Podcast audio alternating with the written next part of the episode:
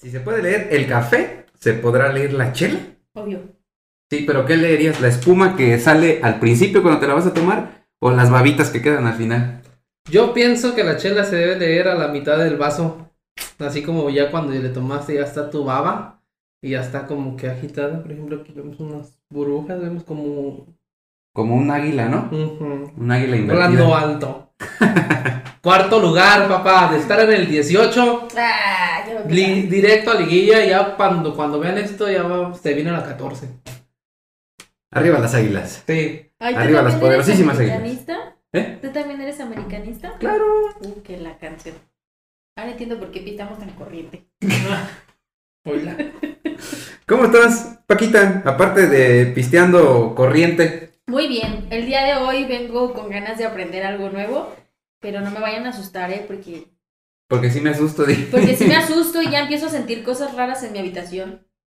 Sí, sí, sí. sí. ¿Cómo qué cosas, ¿Eh? Paquita? Como que alguien me está tocando la espalda y así. ¿Mm? Ah, qué la chingada. O que me mira Ah, mientras me chingada. baño. Ya no vean Golden Age antes de dormir. Ay. Eh, Dejen ya no se usa. Dejen de ver. Sex Education ya. Eh. ¿Tú cómo estás, mi querido Sensei? Eh, Excelente, hoy vengo con todo porque hoy ya por fin eh, también traje yo un episodio. Ay, vaya. Que Nos trajo la vida de Chucky, dice que es- eso es lo que va a contar.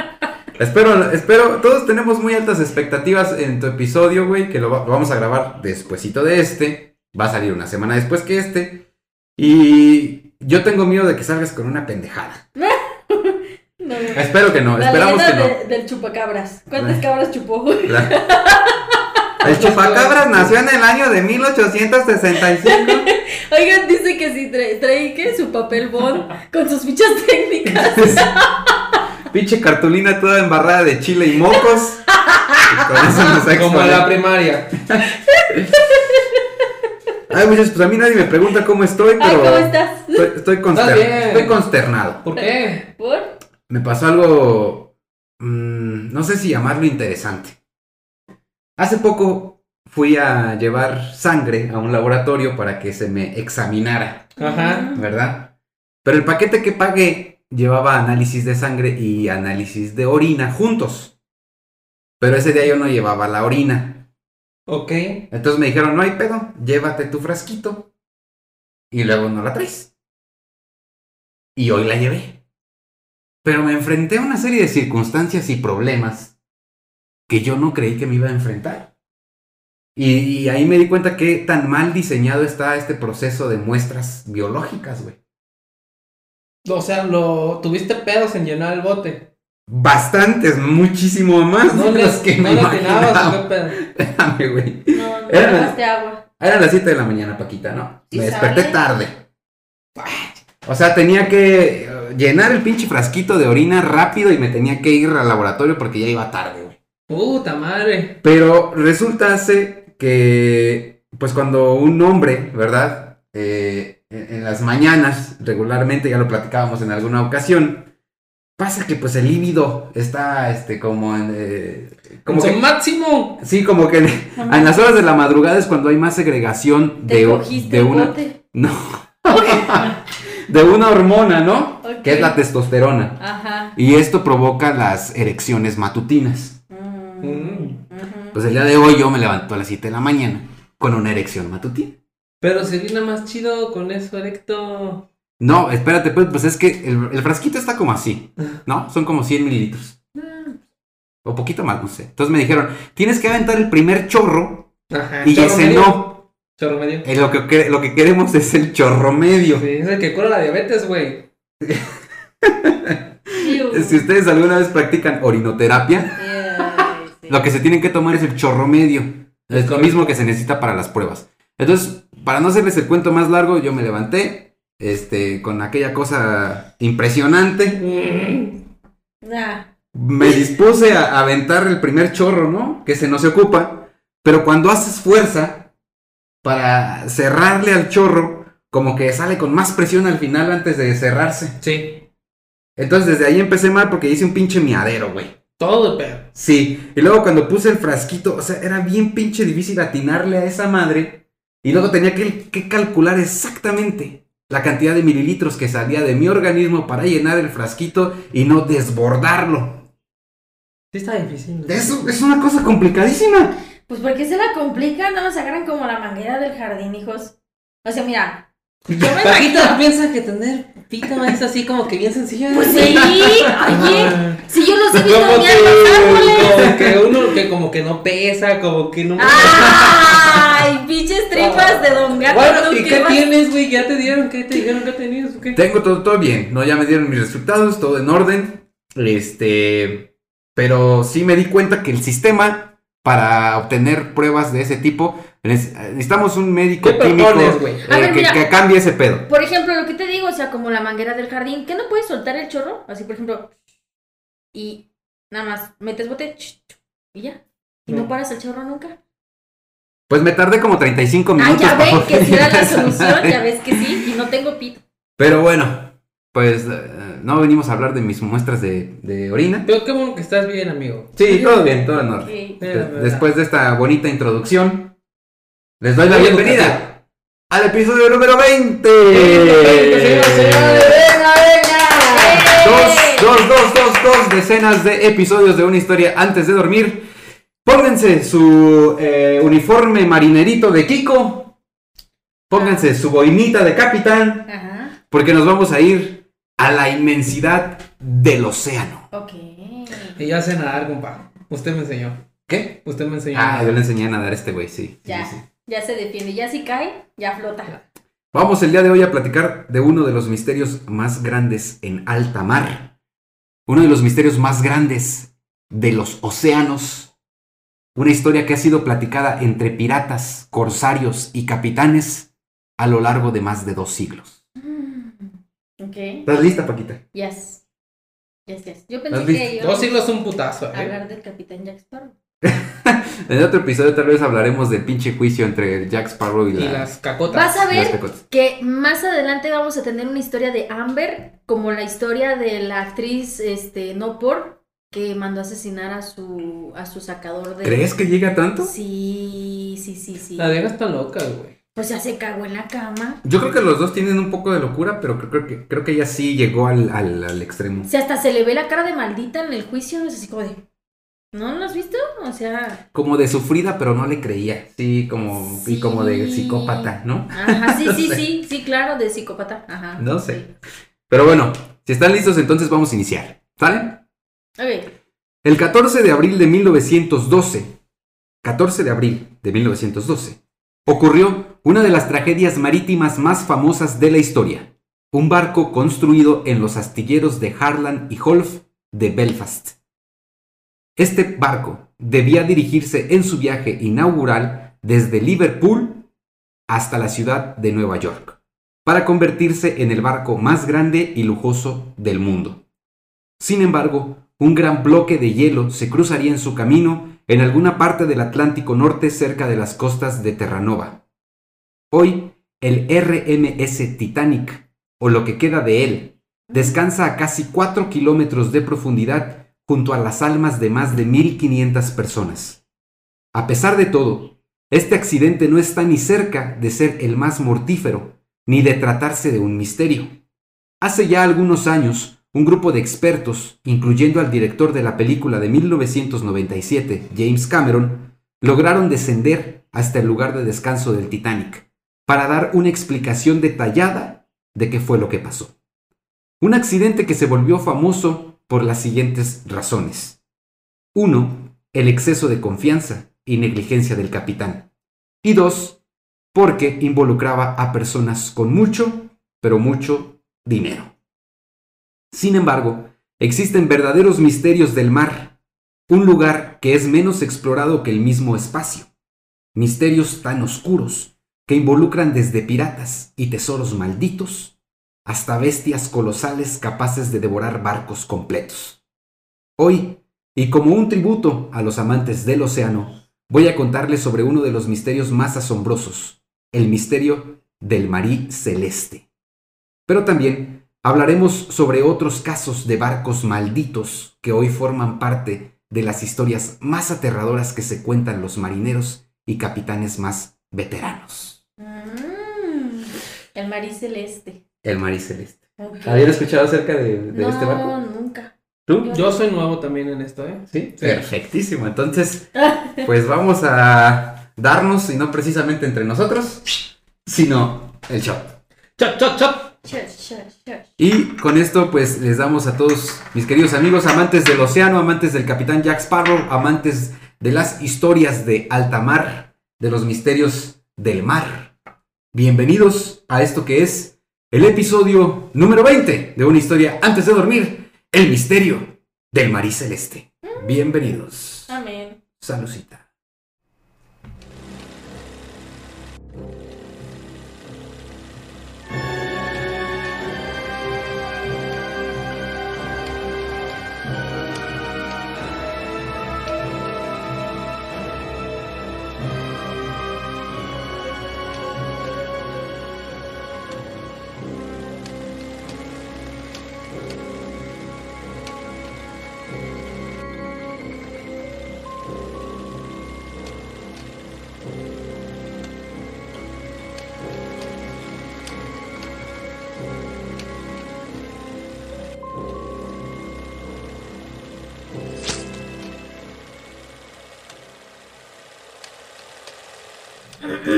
Ahí estamos ya, listos.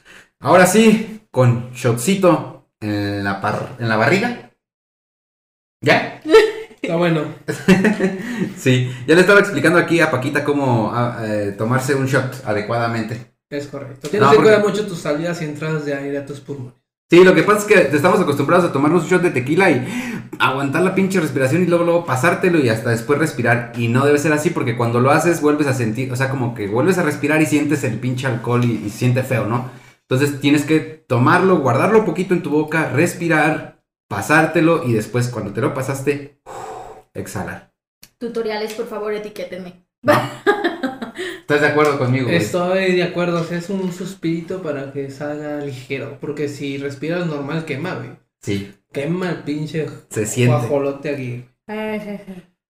Muy bien. Ajá. Pues vamos a iniciar después del shot de bienvenida.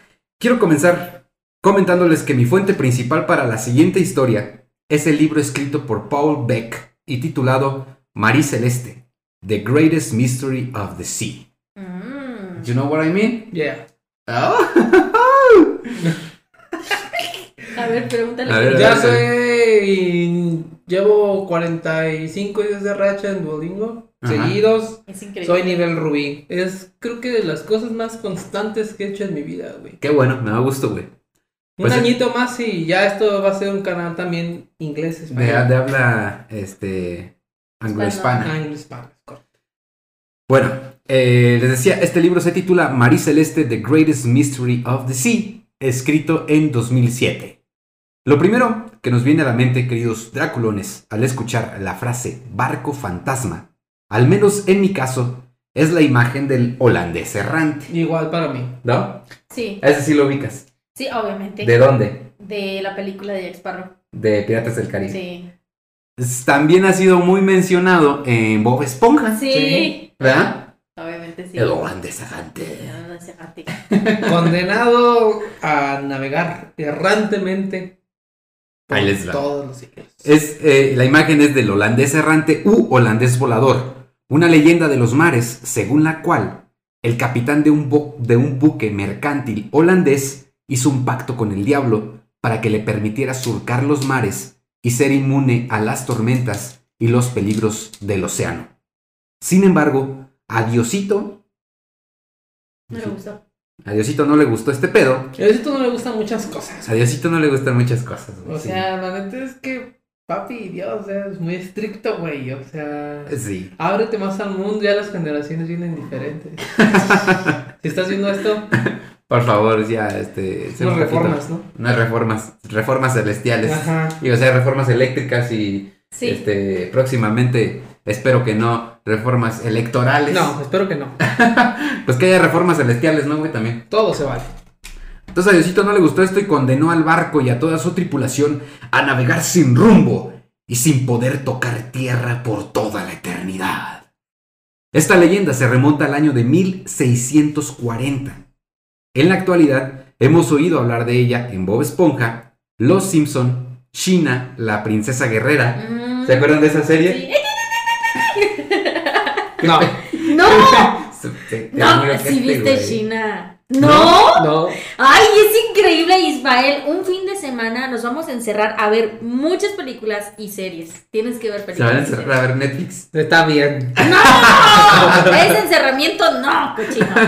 ¿Nunca viste China la princesa guerrera? Chale, amigo, eso también es cultura. Hércules.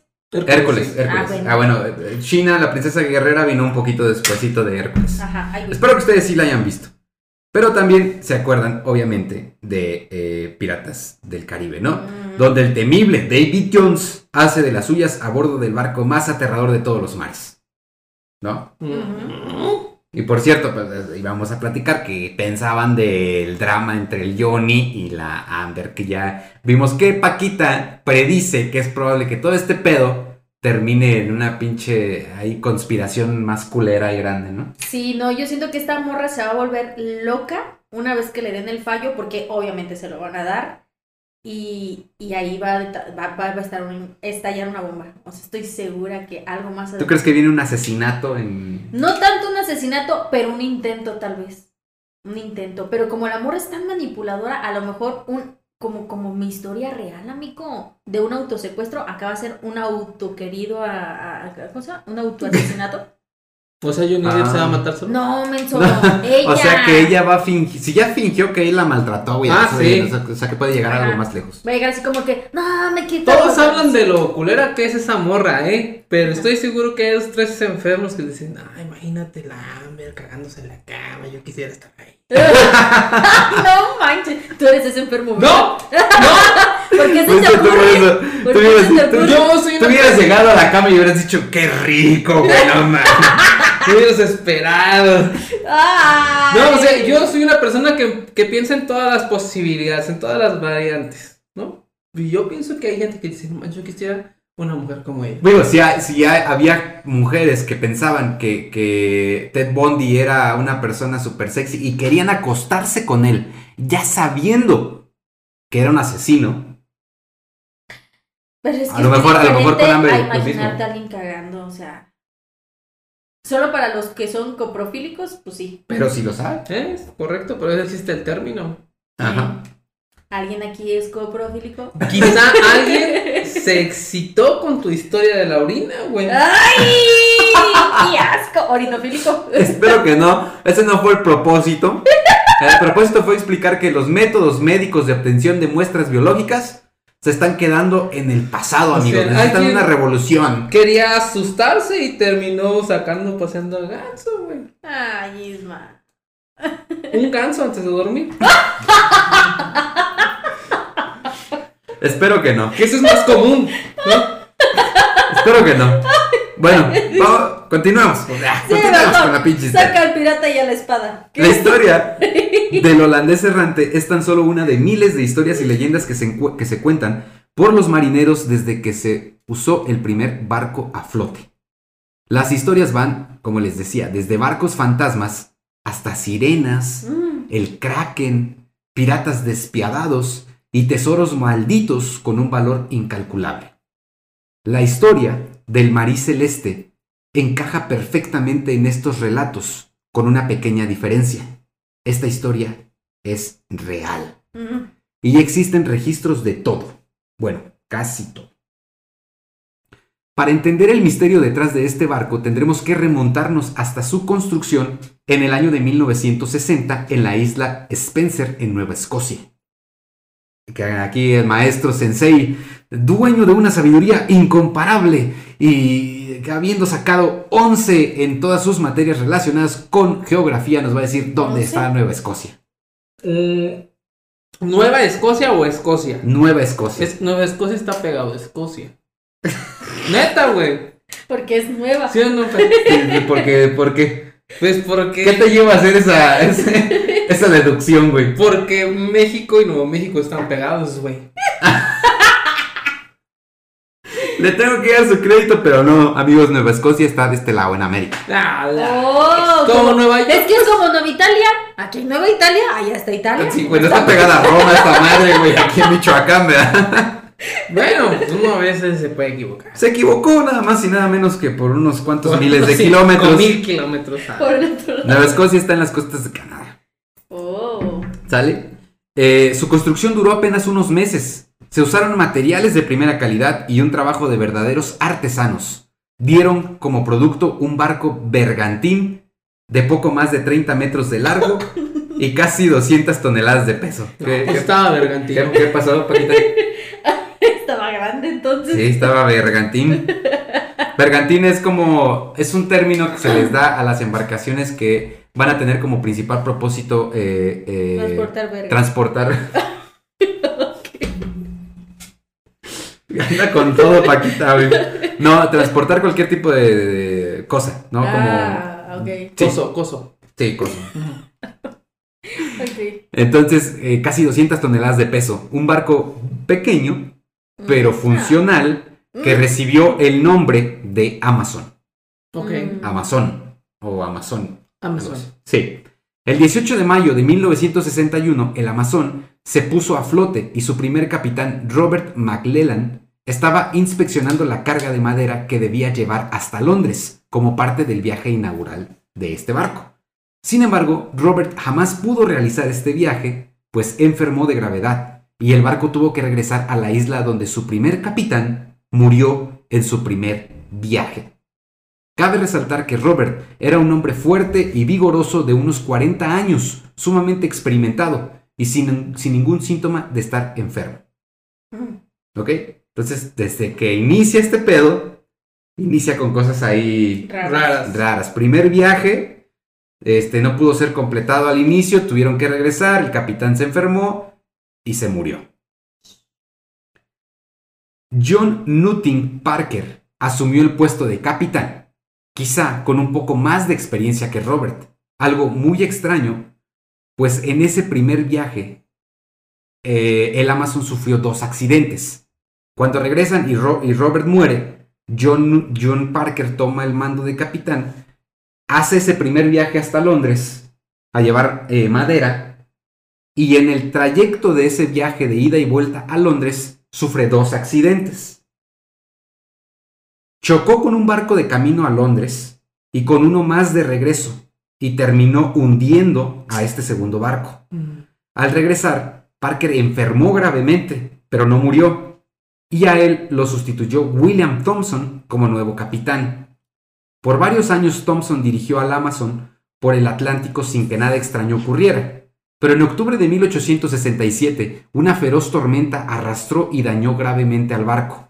Para los dueños fue imposible económicamente repararlo, así que lo dieron por perdido y, cobra- y cobraron el dinero del seguro. Ah, ¿ya existían los seguros? Ya existían los seguros.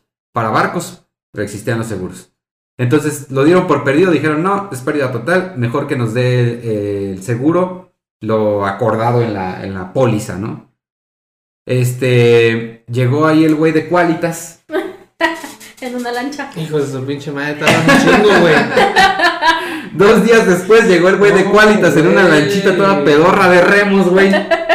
Por eso contraten Ana Seguros, esos llegan en, en este, ¿cómo se llama? En lancha con motor. Entonces, güey, pues cobraron el dinero, ¿no? Pero los dueños, aún así, lo vendieron, cometiendo fraude. Ok, cobraron el seguro. Cobraron el seguro, Se quedaron con el cascarón. sí, Y vendieron el cascarón. y vendieron el Entonces, cascarón. mira, aquí hay cosas históricas. Ya había seguros y ya había gandallas. Eso es algo seguro. Entonces, pasó por varias manos hasta llegar a Richard Haynes en 1868. Pagó algo así como 1.500 dólares por el barco, que en su momento era un chingo de dinero. Pero le invirtió unos 8.000 dólares más para restaurarlo. Finalmente, hizo algo que según las tradiciones marítimas jamás se debe hacer. Parley. No. Al ser una época de piratería, chéquense, los piratas robaban barcos y les cambiaban el nombre para poder cometer sus crímenes sin que los barcos pudieran ser reconocidos o rastreados. Los miembros de la Fuerza Marítima Inglesa comenzaron a regar el rumor de que cambiarle el nombre a un navío traería mala suerte y desgracia. Y se volvió muy popular esto. Una regla era que nadie tenía que cambiarle el nombre a los barcos. Haynes sabía que la empresa de seguros había registrado el barco como pérdida total, así que no podía revenderlo. La solución era cambiarle el nombre. Dejó de ser Amazon y se convirtió en el Mariceleste. Ah, de ahí viene. Ajá, Un barco madreado, recuperado y fraudulento. exactamente. Ahí está. Ya lo describiste perfectamente. Un barco que desde el principio tuvo accidentes, madreado, este... Muertes, Muertes, fraudulento. todo lo malo, güey. Ajá. Wow. El barco finalmente y luego de dañarse nuevamente, llegó al consorcio de James Winchester en Nueva York, donde nuevamente fue remodelado y ampliado. Uno de los socios era Benjamin Briggs, un capitán experimentado de Massachusetts, que provenía de una familia muy experimentada en la navegación.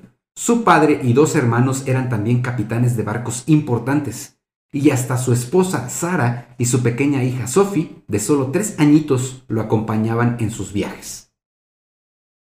Vamos a ver una foto de Benjamin. Era uno de los socios, aquí lo vemos, que al final eh, compró una parte del Marí Celeste y se convirtió en capitán del barco. Ya. Se parece mucho a Abraham Lincoln. Es ¿no? correcto, iba a decir lo mismito. Sí. Abraham Lincoln, sí. Póngale un sombrerito. Como que era la, la moda, ¿no? También. Sí, barba poblada, Cuadrada. pero rasuradito de aquí de, de los cachetes, ¿no? Peinadito así como... Pues sí, Ah, como de ah. la guerra civil, el traje hasta incluso parece así como de la guerra civil, un saco. Este, ahí se ve, se alcanza a ver que trae su brújula, ¿no? Por aquí en el pecho. O su reloj de bolsillo. O su reloj de bolsillo. Muy bien. Él es Benjamin Briggs, de quien, eh, Benjamin Briggs. de quien les estoy hablando, sí. En octubre de 1872, el barco estaba listo para realizar su primer viaje, ahora bajo el nombre de Mariceleste. Y la encomienda de los dueños sería muy simple pero importante. Benjamin debía reunir una tripulación de seis hombres altamente experimentados para realizar un viaje de poco más de un mes desde un muelle en Nueva York hasta Génova, en Italia. La carga serían 1701 barriles de alcohol desnaturalizado que deberían, deberían entregar en Italia. Y seguramente estarán preguntándose, ¿qué hijos de la rechingada es el alcohol desnaturalizado? Sí, justo eso me quedé pensando. Es Se me hace así un alcohol bien loco, así como que Desnaturalizado. bien desgraciado. Como uno que te pone acá un pinche... Bien pinche poético. Sí. Pues mi ¿Es un equipo... ¿Limpio? ¿Virgen? Ahí les va. Mi equipo de investigación en química orgánica ¿Mm? les tenemos una respuesta. Ujú. Se trata de alcohol etílico adicionado con cloruro de benzalconio. Un líquido muy valioso en la época y sumamente tóxico para aquel que se atreviera a beberlo. Mmm. Todo estaba chido. Ok. Un alcohol para, para cosas médicas. Sí, principalmente para cosas médicas. Eh, era muy valioso y se podía beber, pero corrías el riesgo de morirte intoxicado. Ok. O sea, Este como- también. como esta- como, como de lo que nos tomamos los shots cada vez que empezamos episodios, ¿no? Más o menos ese es el pinche alcohol este, desnaturalizado. José José, José Alfredo Jiménez, próximamente Fernando. Pues bien, llegó la noche antes del viaje. Benjamin se encontraba en el muelle revisando los últimos detalles. Su tripulación, el primer oficial Albert Richardson, el segundo oficial Andrew Gilling, los hermanos Volkets y Boss Lorenzen, Ariane Martens y Gottlieb O. Sí, me entendieron, ¿no? Sí. Ya, Rubí. Se encontraban asegurando la carga. Benjamin estaba un poco nervioso, pues en ese viaje su esposa Sara y su pequeña hija estarían con él en el barco. Sus cosas ya estaban en el camarote del capitán. Esa noche, Benjamin supuestamente fue a cenar con un gran amigo y también capitán David Morehouse. Grábense en este nombre. David Morehouse. David Morehouse, que curiosamente habría de realizar un viaje con barriles de petróleo usando la misma ruta, solo que zarparía 10 días después que Benjamin. Se relajaron, tomaron un par de tragos y hablaron sobre que sería muy probable que se encontraran en algún punto de la ruta.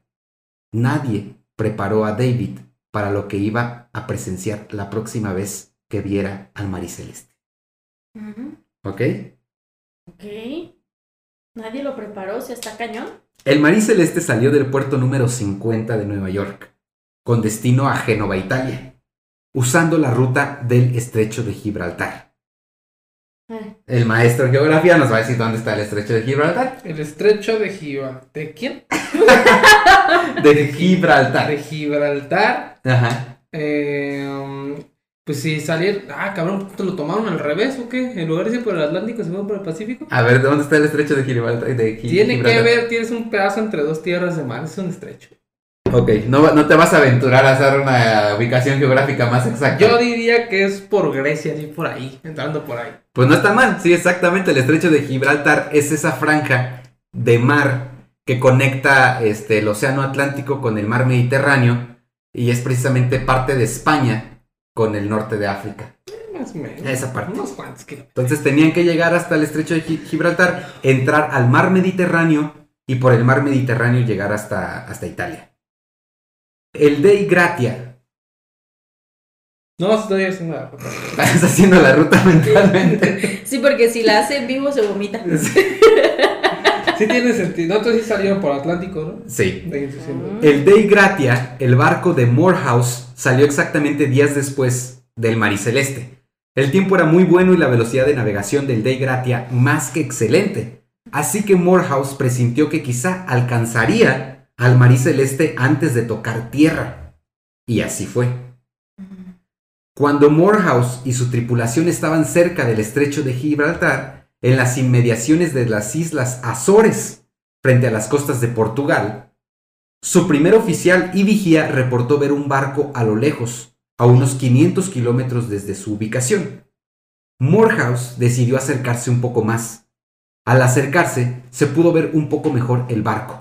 Dos mástiles, las velas amarradas, no desplegadas, unos 30 metros de largo y una bandera blanca, que era imposible no reconocer. El barco era el de su amigo Benjamin, era el Mariceleste.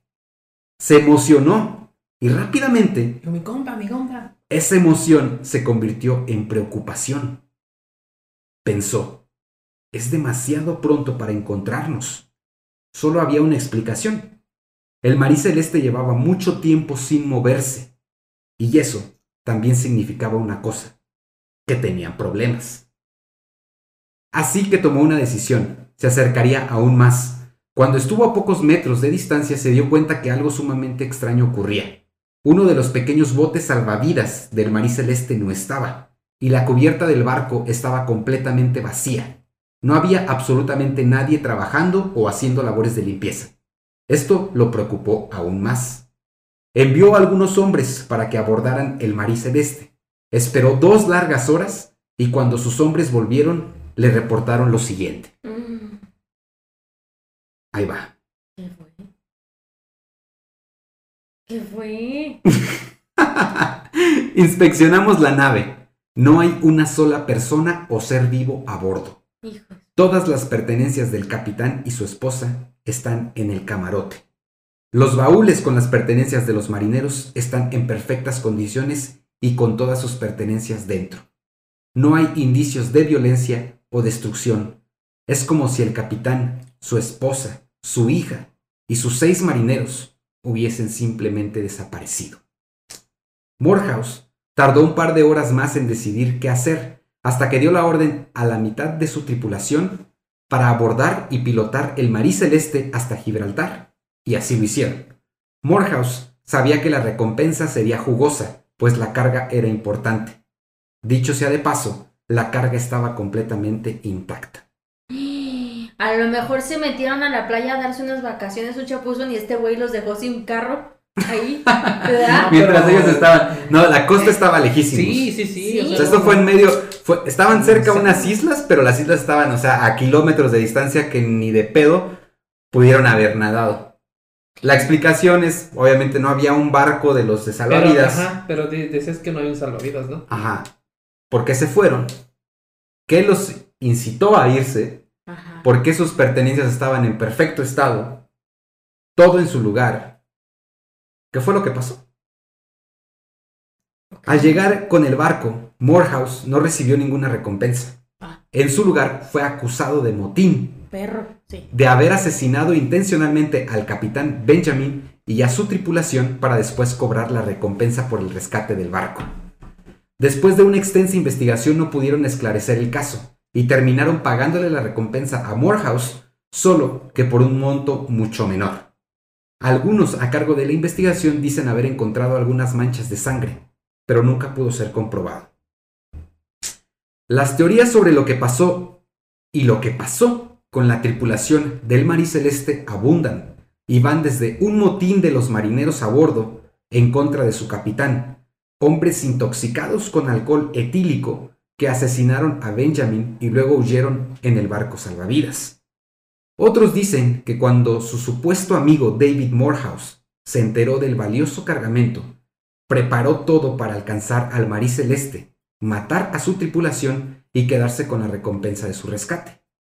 Otros más cuentan que un gran maremoto causó problemas y que temerosos de que la carga explotara, Benjamin y su tripulación huyeron en el bote abandonando el barco.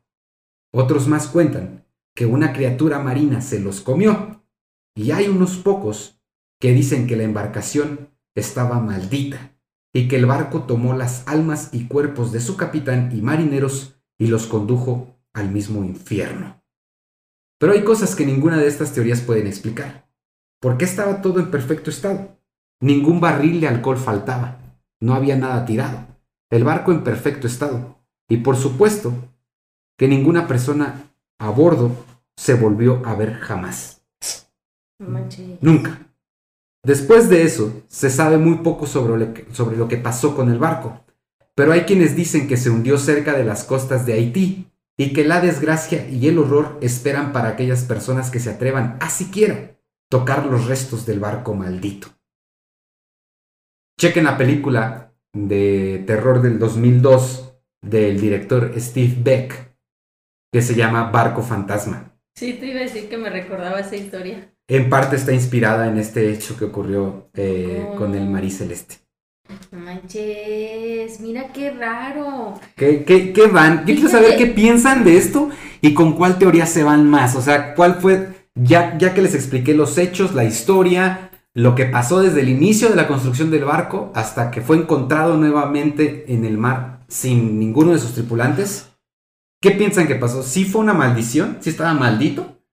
David Morehouse planeó todo para cobrar la recompensa. Este, sus, los marineros de Benjamin se amotinaron contra él. Recuerden que no había ningún indicio de violencia. No había cosas rotas. Es más, había cena todavía tibia que nunca se comió. Manches. ¿Fue, un, fue eh, una criatura marina? ¿Qué fue? ¿Qué fue, Paquita?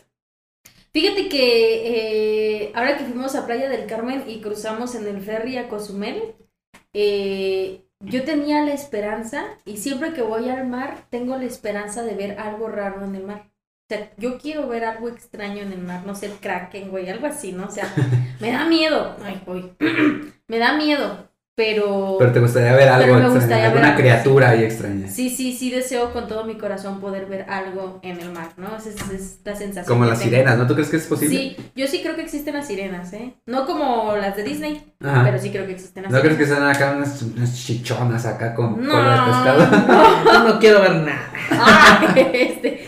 Pero fíjate que, pues, eh, basado en esa creencia que yo tengo y en esa fantasía que tengo de poder ver algo extraño del mar, yo me voy por la teoría de que a lo mejor una criatura, pero no como tal que la criatura los haya extraído y se los haya llevado. Y tal vez no tanto que existiera una criatura extraña, sobrenatural, sino que simplemente era algo desconocido para la época. No sé, vieron una ballena gigante o Ajá. algo así, ¿no? Sí. Que era desconocido para la época y se asustaron.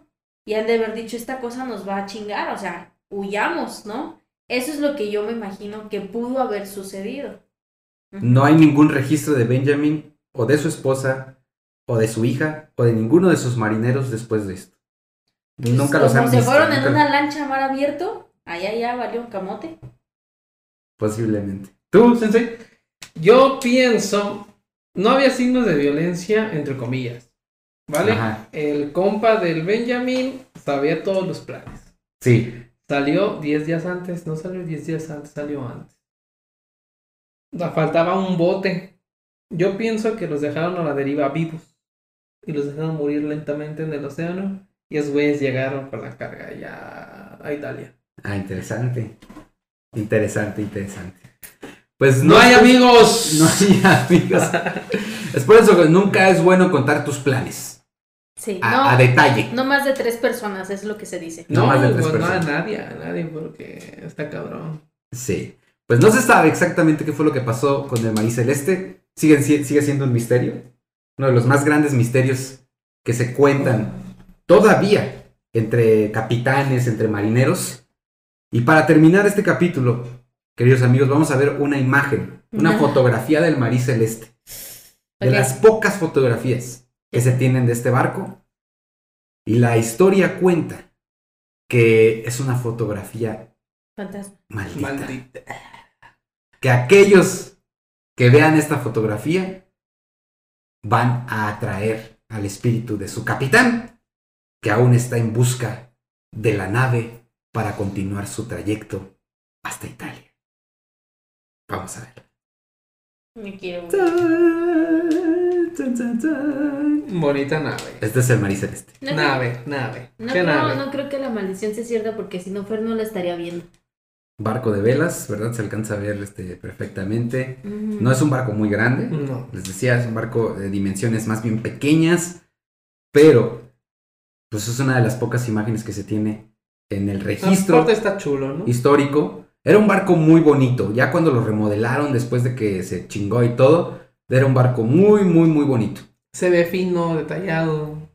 Lo que se puede alcanzar a apreciar ¿no? en las formas. Sí, es una fotografía de, pues casi hace muchísimo, no, más de 100 años. Sí, más de 100 años. Guau. Y los problemas de la fotografía, ¿no? Ahí naturalmente era de día. Sí, Sale quemada, ¿no? sale completamente así el fondo eh, blanco quemado, pero bueno, esta es una de las imágenes de eh, una fotografía del, del Marí Celeste que cuentan que es una fotografía maldita, entonces si al día de hoy sienten algo extraño, probablemente sea el espíritu de Benjamin Briggs, el los- capitán, Diciendo, tacos. vamos a navegar. Los tacos de su aperro que se cenaron. los tacos de zaperro que se cenaron que no los deja dormir, o deja- probablemente sea el marinerito más querido por todos. Popeye.